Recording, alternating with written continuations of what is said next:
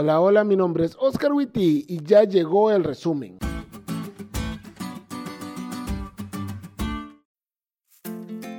Feliz sábado, chavos. Esta semana aprendimos la óptica de Jesús y los apóstoles sobre la Biblia, y la verdad es muy diferente a como nuestra sociedad la ve. Al estudiar la lección notamos al menos tres formas interesantes en que Jesús y estos hombres vieron la escritura y en este resumen las vamos a ver. Número uno, como una carta poder. Para Jesús la Biblia era como una carta poder, porque tal como nos explicó Denis ayer, la Biblia actúa en nombre y representación del sujeto en cuestión, o sea, Dios. Es decir, las palabras registradas en la Biblia son literalmente las palabras de Dios y por tal razón podemos confiar plenamente en ella, pues ella actúa en nombre y representación del juez de toda la tierra. Número 2. Como una biografía. Para Jesús y los apóstoles la Biblia narraba hechos históricos verificables y los citaba como tales. Pero los protagonistas de los hechos bíblicos no eran los simpáticos personajes que todos conocemos, tales como David, Moisés, Daniel, entre otros, sino Dios mismo.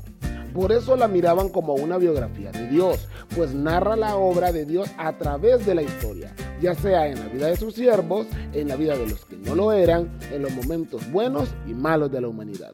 Y al ver a Dios a través de la historia humana, podemos notar lo que Jesús y los apóstoles notaron a Dios le gusta estar cerca de nosotros.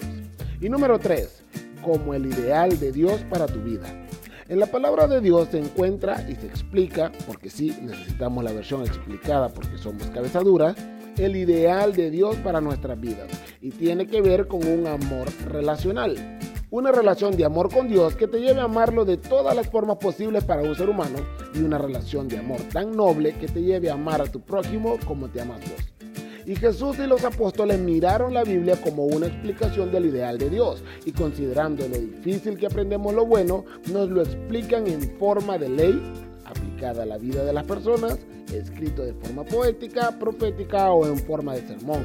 Pero al final de cuentas, es la forma como Dios anhela que vivan.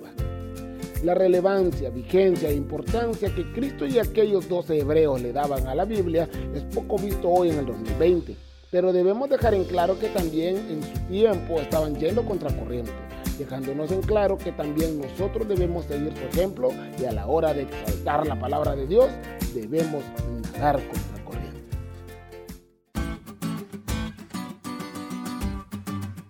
¿Te diste cuenta lo cool que estuvo la lección? No te olvides de leerla y compartir este podcast con todos tus amigos. Es todo por hoy, pero mañana tendremos otra oportunidad de estudiar juntos.